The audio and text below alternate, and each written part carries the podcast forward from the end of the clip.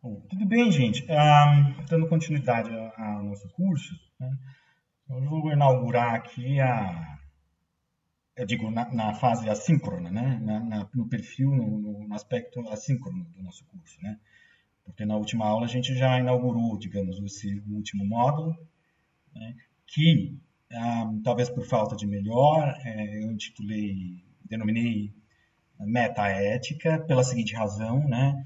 A gente percorreu lá o que seria a semente a partir da qual uma determinada noção de justiça nasceu e cresceu no Ocidente, maiormente a partir daquilo que Platão, né, na sua célebre República, do ponto de vista é, essencialista, né, faz intervir enquanto a justiça, justiça, então, né, tendo como é, fio condutor, ah, o projeto por ele idealizado né, da polis, né, é a imagem ampliada da alma justa, né, a cidade justa é a imagem ampliada da alma justa, né, equilibrada, moderada. Né.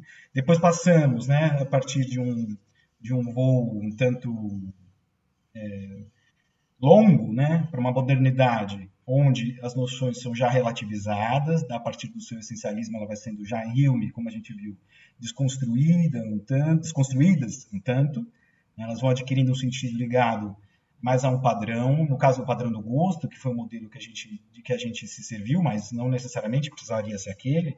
O importante foi indicar que as noções seminais que cruzam e constituem a filosofia, não só a ética, mas também a estética, né? enfim, toda, elas não são absolutas, né? Dentro da, do seu, afinal de contas, limite, dos seus limites racionais e essencialistas, também elas, as noções é, filosóficas, é, ético-políticas ou jurídicas, elas adquirem o sentido pode variar de acordo com o contexto, né? Tem uma média empírica, história, etc. Depois, quando nós chegamos em Kant, nós vimos que o Kant ele tenta então é, suplantar né, é, esse relativismo e o caminho entrevisto por ele, o que está contido justamente no, no, no, cerne da ética kantiana, que é uma ética do dever ser, né, é uma ética, de um, enfim, deontológica, que na verdade o Kant não se interessa exatamente pelas, pelo aquilo, o que ocorre, mas como que deveria ser, né, o que deveria ocorrer em termos da efetividade ética no campo jurídico né, também. O caminho entrevisto por ele é, antes de mais nada, é que é, dá, como eu dizendo, é, é, que torna possível a ética para ele, né, é uma espécie de superação positiva do determinismo, né, ou da causalidade da natureza, ou de um tipo de liberdade negativa, né, liberdade entendida como ausência de obstáculo físico, né.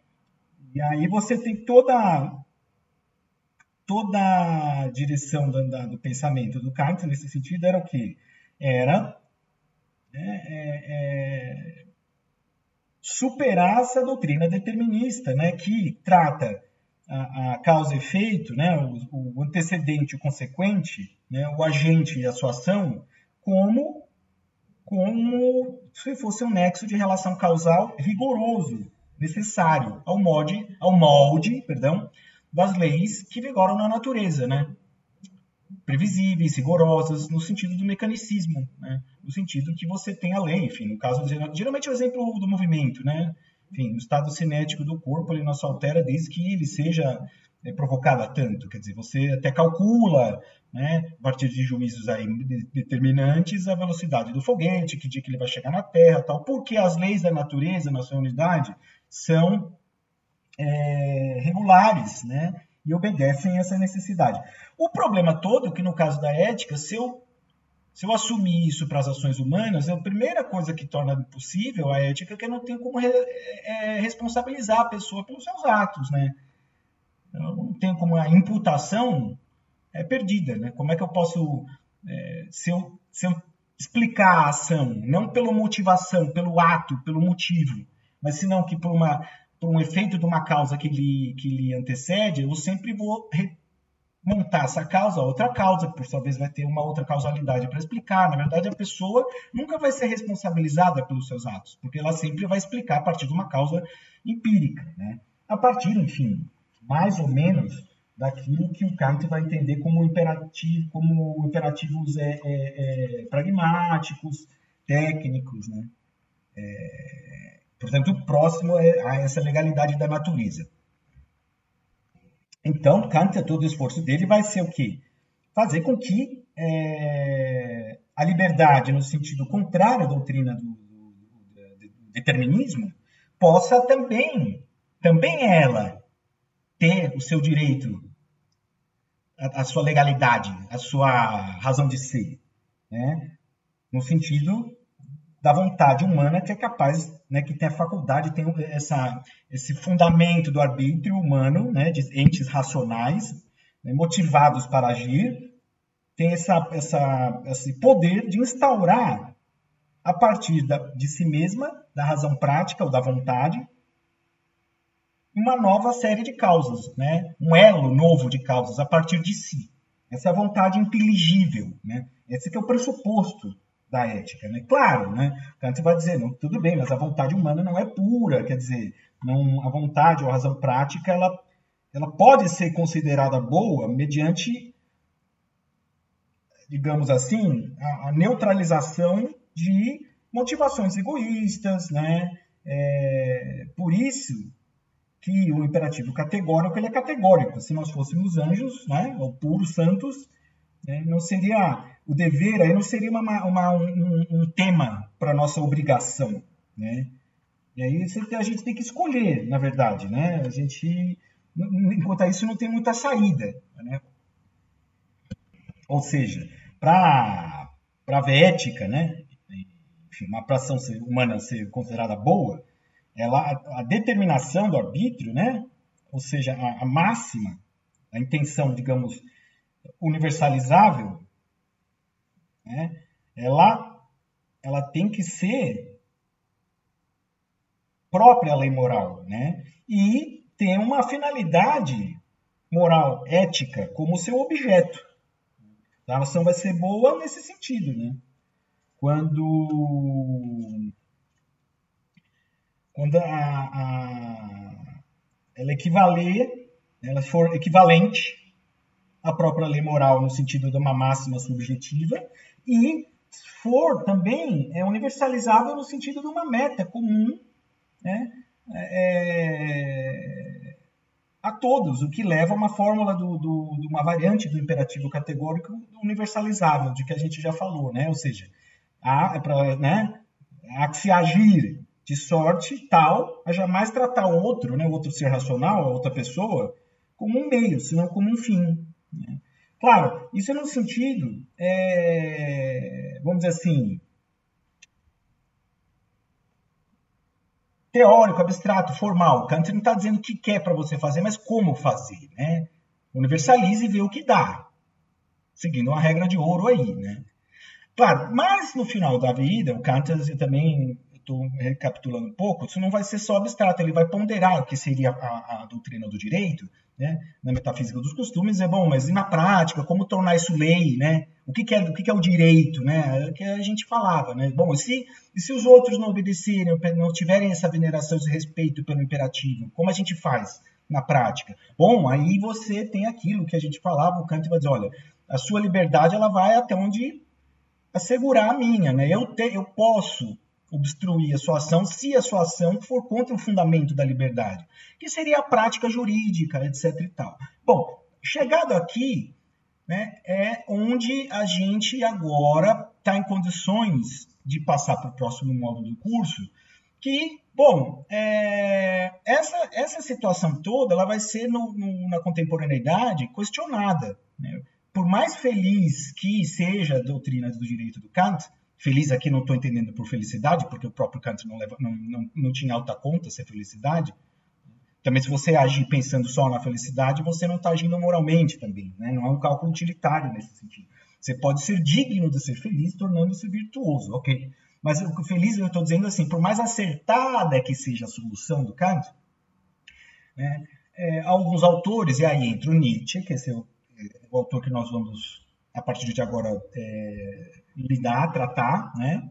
E aí é um autor que provoca, questiona, põe em questão o próprio valor dos valores, né? Ou seja, a pergunta, e daí o sentido metaético de que eu dizia, não é tanto, o Nietzsche não está tão interessado agora, não importa tanto em saber é, a que vem essas noções, mas a que interessa né, de que avaliação da existência partiram aqueles que valoraram o direito assim ou assado. A própria noção de direito, ela não cai do céu. Tudo bem, é um fato da razão, vai dizer o Kant, mas enfim, é, a, a, questão toda né, é que tudo agora vai girar em torno de um questionamento a propósito, digamos assim, da procedência, da genealogia ou da história né, dessa teoria do caráter inteligível da liberdade humana. Né? Quer dizer, de onde vier esse, esse trabalho do filosofar histórico? Né? Que, num certo sentido, não deixa de ecoar alguma forma de relativismo, embora o próprio Nietzsche não fosse relativista, por conta de uma série de razões, em especial a ideia de hierarquia, dos valores, mas, sobretudo, não deixa de ecoar uma certa, digamos assim, é, orientação histórica que remete supremo juízo de valor e noções jurídicas como direito ou a própria ideia de imputação, a própria ideia de liberdade, a condições de existência e a explicações, eu não diria materiais apenas, mas, e tampouco ideológicas apenas, mas a a horizontes, digamos assim, a situações humanas, né, que têm um desenvolvimento. Essas noções não caíram do céu, elas têm também a sua história. O direito tem uma história. Essas noções elas não, não, elas não são, digamos assim, legitimadas num céu das ideias, onde tudo já foi antecipadamente significado e explicado. É preciso explicar. E uma vez explicadas, elas demonstram esse caráter relativo elas demonstram uma fragilidade, né? um interesse por trás, ou uma, digamos assim, condicionamentos psicológicos, né? talvez pouco éticos. Né? Será que o móvel das ações ditas altruístas, compassivas, são mesmo não egoístas? Né? Será que não há um interesse por trás? Ou a própria noção de direito? Será que ela não pressupõe algo arbitrário? Né? Esse tipo de questionamento é importante que vocês tenham também contato com autores que colocaram em questão a ética normativa, né? Bom, e aí, enfim, o primeiro passo né, de Nietzsche é colocar em questão a própria ideia de livre-arbítrio, no sentido da vontade positiva, né? De, de conseguir inaugurar na ordem da causalidade uma, uma, uma, uma série por si mesma, né? Nietzsche, ele vai, ele vai, nisso ele vai se, se tornar, inclusive, atuante como um dos mais agudos e veementes críticos né, do livre-arbítrio. Porque Nietzsche, o livre-arbítrio, né, é, que seria a possibilidade, o fundamento da ética, né, ela vai pressupor a ideia de um sujeito que causa as ações, portanto, capaz de determinar suas escolhas e ser imputado. A imputação depende disso, né? Só que o Nietzsche, enfim, num certo, num certo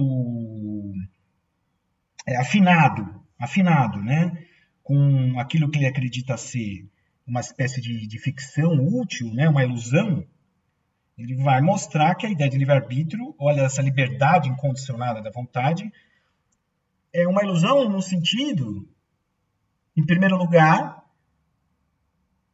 da própria subjetividade humana, como um epifenômeno, uma ponta do iceberg, digamos, é, um, é uma sensação, é um sentimento posterior, tardio, em relação àquilo que ele entende ser a multiplicidade das vontades que cruza e constitui a subjetividade humana. No fundo, não haveria a vontade humana, né? Essa razão prática no sentido unívoco, a unidade. No fundo, para Nietzsche, quando eu falo eu quero, eu faço, eu fiz, eu fui, Isso, essa motivação, ah, a mim, a mim me pareceu melhor assim do que assado. No fundo, eu me identifico com um afeto dominante em mim que se tornou, na própria palavra, dominante. Em relação a outros afetos, é como se em nós houvesse então, uma multiplicidade de impulsos fisiopsicológicos né, e que o eu volitivo seria o produto né, consciente mas posterior da relação desses impulsos entre si. Impulsos que se ordenam -se hierarquicamente, né? e a gente se identificaria com uma totalidade organizada desses impulsos, né? mas que nunca é uma unidade propriamente dita. Então, essa ideia do eu que se determina conscientemente, dando a si mesmo a sua, a sua, né, a sua, dando a si mesmo o seu preceito, né, é, livremente para realizar uma, uma, ação seria uma ilusão nesse sentido. Então, agora, a questão é que o Nietzsche ele vai inserir essa, essa explicação num contexto que não deixa de ser um contexto genealógico do ponto de vista da moral. Por quê? Nietzsche vai ver que esse conceito de livre-arbítrio ele teve uma função né, é, no sentido da eticidade, da consciência moral, né, punitivista. Né? Por, por, aí você incute no ser humano o sentimento de culpa ou de responsabilidade e o desejo de punição também.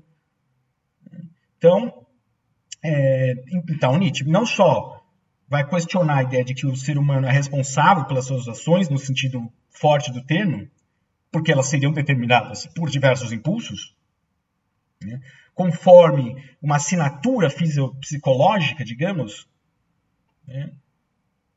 E aí, claro, haveria um problema do determinismo também. No Nietzsche vai ter uma palavra, uma palavra de um pouco diferente, mas que é o fatalismo. E o próprio Nietzsche vai ter que também ele dar conta disso, né? É, para manter uma espontaneidade das ações. O Nietzsche não é contra a espontaneidade das ações no sentido é, é,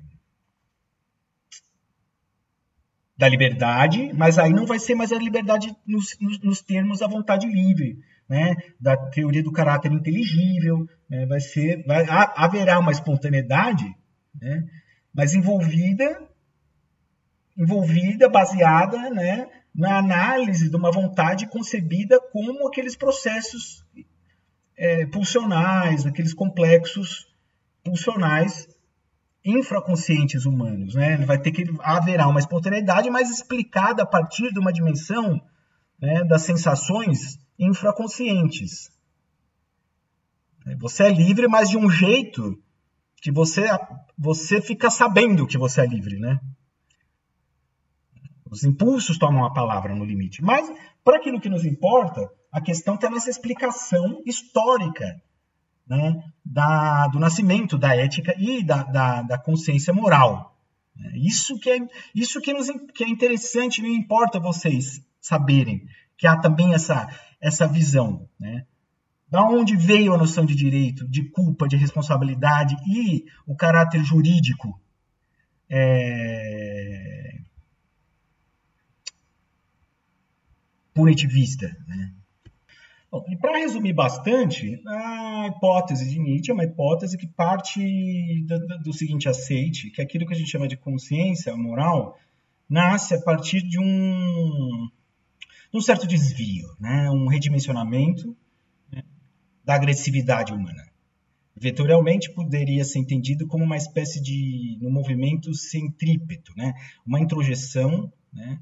É um, um, uma espécie de, de é, movimento de interiorização em que a agressividade, não podendo se descarregar externamente, ela se volta para dentro. Né? É um processo portanto, de introjeção de, de, de, de impulsos, de,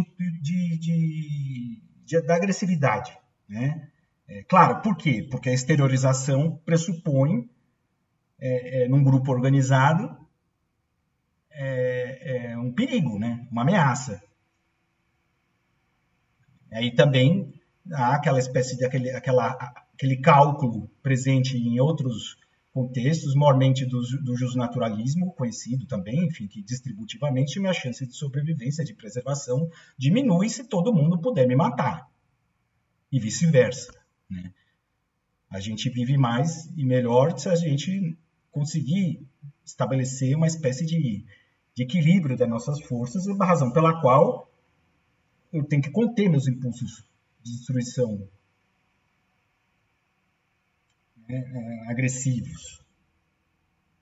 Então, essa forma primitiva de organização, de hordas e famílias, ou enfim, como se queira, pressupõe que essa violência, é, ela, em vez de ser externalizada, né, ela tem que ser internalizada. E esse movimento, desse paradigma de introspecção da violência, vai gerando a consciência moral para a gente. A questão é que essa violência ela vai se voltando contra o próprio indivíduo. Por quê? Porque a efetivação dessa violência ela pode se tornar uma punição. Eu posso punir a outra pessoa se ela, se ela descumprir esse acerto de contas, né? Agora veja, é o, esse processo da eticidade do costume, né, que vai se impondo sobre, sobre as pessoas no sentido de numa espécie de autoridade dessa eticidade por conta do hábito do costume vai se impondo, né? Ele é anterior para Nietzsche do que do que aquilo que a gente chama, é, enfim, consciência moral, né? Atualmente, não, não havia ainda é, essa essa peixe, essa acepção moralizante. O Nietzsche ele, ele, ele se vale nesse, nessa explicação dele de, um, de uma espécie de, de, de, momento histórico anterior ao sentido moralizante, ou culpabilizante da imputação. O sentido moral, né, de você ser culpado e, e se sentir responsável por isso, e inclusive é, tendo a necessidade de espiar de alguma maneira isso, né, de se redimir, né, enfim. No início, não. No início, no início, o modelo que o Nietzsche parte é o modelo da relação contratual, né? que eu, que a consciência moral, ela teria, teria tido. Teria tido é ótimo, né? Ou seja, ela, ela teve uma origem no âmbito mais é, é, formal, na acepção do direito pessoal privado, sob a forma de uma relação contratual de reciprocidade entre quem deve algo e quem você é justo, porque você é justo porque você ressarciu aquilo que você devia a um credor. Então, é uma relação de restituição jurídica a partir da do, do, de uma relação entre credor e devedor. É interessante que em alemão, né, a palavra dívida, Schuld, depois vai se tornar culpa, que também é a mesma palavra, Schuld. Mas porque tem esse processo de ressignificação. Então, uma coisa que era uma obrigação pessoal, jurídica, contratual entre dois indivíduos que firmaram um acordo, né, é, vai passar a adquirir um sentido depois moralizante. Mas, basicamente, é, é, é o, que, o que essa relação jurídica contratual prescrevia, possibilitava, era o que? Dentro do acordo da não agressão e da introjeção dos impulsos destrutivos. É que era, ela, ela pressupunha, ela permitia que é, é, não havendo né, o devedor, ele se compromete em manter a sua palavra, o tal do fio do bigode. Inclusive, tem muitos países até hoje que o contrato vale muito mais do que qualquer lei. Né? Por quê? É, é justamente essa origem, essa origem, digamos, da primitiva, né? da, da das relações jurídicas, né, contratuais. Então, o devedor ele promete, né, garante, ele vai manter a promessa e vai restituir o, o credor da, da, daquilo que ele, de, que, ele, que ele lhe deve. Se isso não acontecer, o credor ele vai se sentir é, preterido e, portanto, a ele será permitido, no sentido de, de, restituir de substituir o cumprimento, o cumprimento, melhor dizendo, né, da, do acordo, pelo castigo físico. Eu posso aí, então, nesses episódios, voltar a, ter, a externar minha agressividade. Se rompeu o contrato, então eu, eu vou ressarcir isso, né? eu vou substituir o cumprimento, compensando o não cumprimento, melhor dizendo, imprimindo castigo, castigo físico.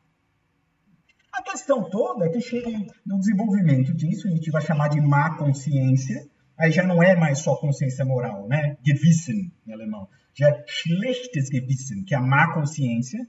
Aí já é um outro nível, né? Em que não só não só há esse processo de restituição da dívida, como vai ter um aspecto moral em que eu vou me sentir culpado por não ter feito isso, por não ter é, dado cumprimento à minha promessa. Inclusive, você nem precisa me agredir fisicamente mais. Eu mesmo vou me culpabilizar disso. Eu vou, na verdade, é, usar agressividade contra mim mesmo. Né? Aí o Nietzsche vai fazer intervir a figura famosa do Nietzsche do, da genealogia da moral, né? Do padre asceta, né? do sacerdote. Né? É, que não necessariamente é o padre cristão, né? até porque o cristianismo ele não inventa o ascetismo, ele é uma forma até relativamente tardia, que se tornou hegemônica, claro, que para tanto desvirtuou uma série de, de, de, preceitos do próprio cristianismo, né? Nietzsche vai dizer, mas é, para aquilo que nos importa é que essa figura do, do sacerdote ascético ele vai se aproveitar dessa, intro, dessa introjeção da consciência moral sobre a forma é, do sofrimento humano que vai ser explicado mediante a ideia de que nós somos culpados pelo próprio sofrimento, razão pela qual as ações e pensamentos é, passíveis de punição vão se tornar, portanto, é, pecados, pecaminosos, pecados, né? Ou seja, é, faltas que estão para além daquela, da, daquela relação devedor e credor inicial, né? Isso já, já é, um, é um momento posterior. Bom, mas enfim, para não adiantar muito, esse aspecto, é, esse último que eu me referi, eu vou deixar para avançar nos próximos encontros, mas só para resumir bastante a, a, aula síncrona de hoje, enfim.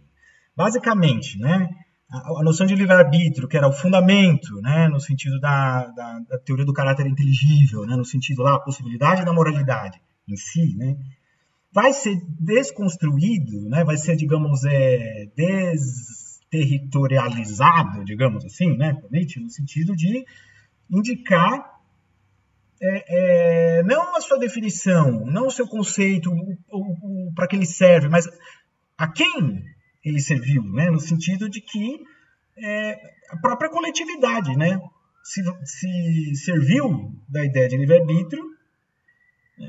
para dizer, olha, cabe você, né? sujeito portador de direitos, fazer as suas escolhas, né? E aí, se você se submeter aqui à coletividade, mantendo a, a, o tecido social tal como esperado, você vai, vai, digamos assim, você vai, você vai conseguir assegurar aqui o seu, o seu papel, o seu lugar na, na, na gregariedade, na sociedade. Né? Se você é, não impuser uma imagem de aceitação de, por alguma maneira, porque você desobedeceu e agiu de uma forma por conta do livre-arbítrio imputável, porque você poderia ter respeitado as, as leis, você vai sofrer as consequências do ato, daquilo que das suas ações, né?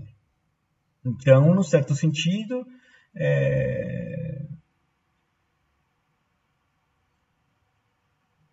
talvez pudéssemos dizer que, no fundo, essa liberdade né, da razão prática, nesse ponto de vista nietzscheano, seria nada mais nada menos do que é, é, uma exigência para que todo mundo pudesse, para todo, que todos tenham o mesmo comportamento previsível, a previsibilidade das ações. Então, na prática, isso implica, entre outras coisas, o quê? A submissão de todos os sujeitos de, de, de direito a um, a, um, a um estado de coisas, a um governo, né?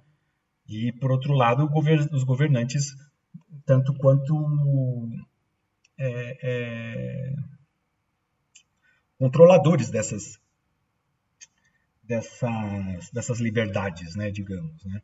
E, num certo sentido, daí também a gente consegue um tanto entender que a nossa própria noção de direito, desse ponto de vista, não é algo, é, digamos assim, é, que decorra né, tributária, não é uma coisa tributária de uma definição propriamente dita, senão que um interesse de indivíduos que, para se conservar entre si e também para se proteger de ameaça de outros grupos, né, resolvem se reconhecer como, direito, como portadores de direito. Né? Eu, reconhe, né, eu, eu reconhecendo os seus direitos e você reconhecendo os meus, isso permite que a gente se preserve em grupo, né? Sem que, sem que, sem que tenhamos que é, dormir, é, embora a gente tranque a porta, né? Na nossa casa quando a gente dorme, mas enfim, a gente acredita que de alguma maneira o nosso vizinho não vai invadi-la, né? mas também de outros em relação a receio de outras outras ameaças, né? Então, na verdade, o direito ele sempre é um privilégio desse ponto de vista. Né? O meu direito é parte do poder de agressividade que eu abandono ou eu deixo de exercer e que os outros me reconhecem enquanto, né, enquanto potencialmente perigoso e eu reconheço isso nos outros também, e isso permite com que todos nós possamos viver, nos conservando, né? E qual que é, digamos, o meu dever, a minha obrigação? Né? Nessa, nessa situação. Ora, a minha obrigação jurídica, né, digamos, é o que? Meus deveres é o direito, é o poder que os outros têm sobre mim. Então, na verdade, lembrando um pouco do Trasímaco lá no início da, da, da, da, República, de que a gente falava no início, do, no começo do nosso curso, a gente volta um pouco aí a uma dimensão, entre aspas, com muitas aspas, né, mais realista da justiça, né? Verdade, direito tem muito a ver com poder, né? Com força, equilíbrio de forças e assim por diante. Não apenas um, um, um, um cálculo da liberdade inteligível. Bom, eu vou me deter aqui, a gente segue em breve. Um abraço.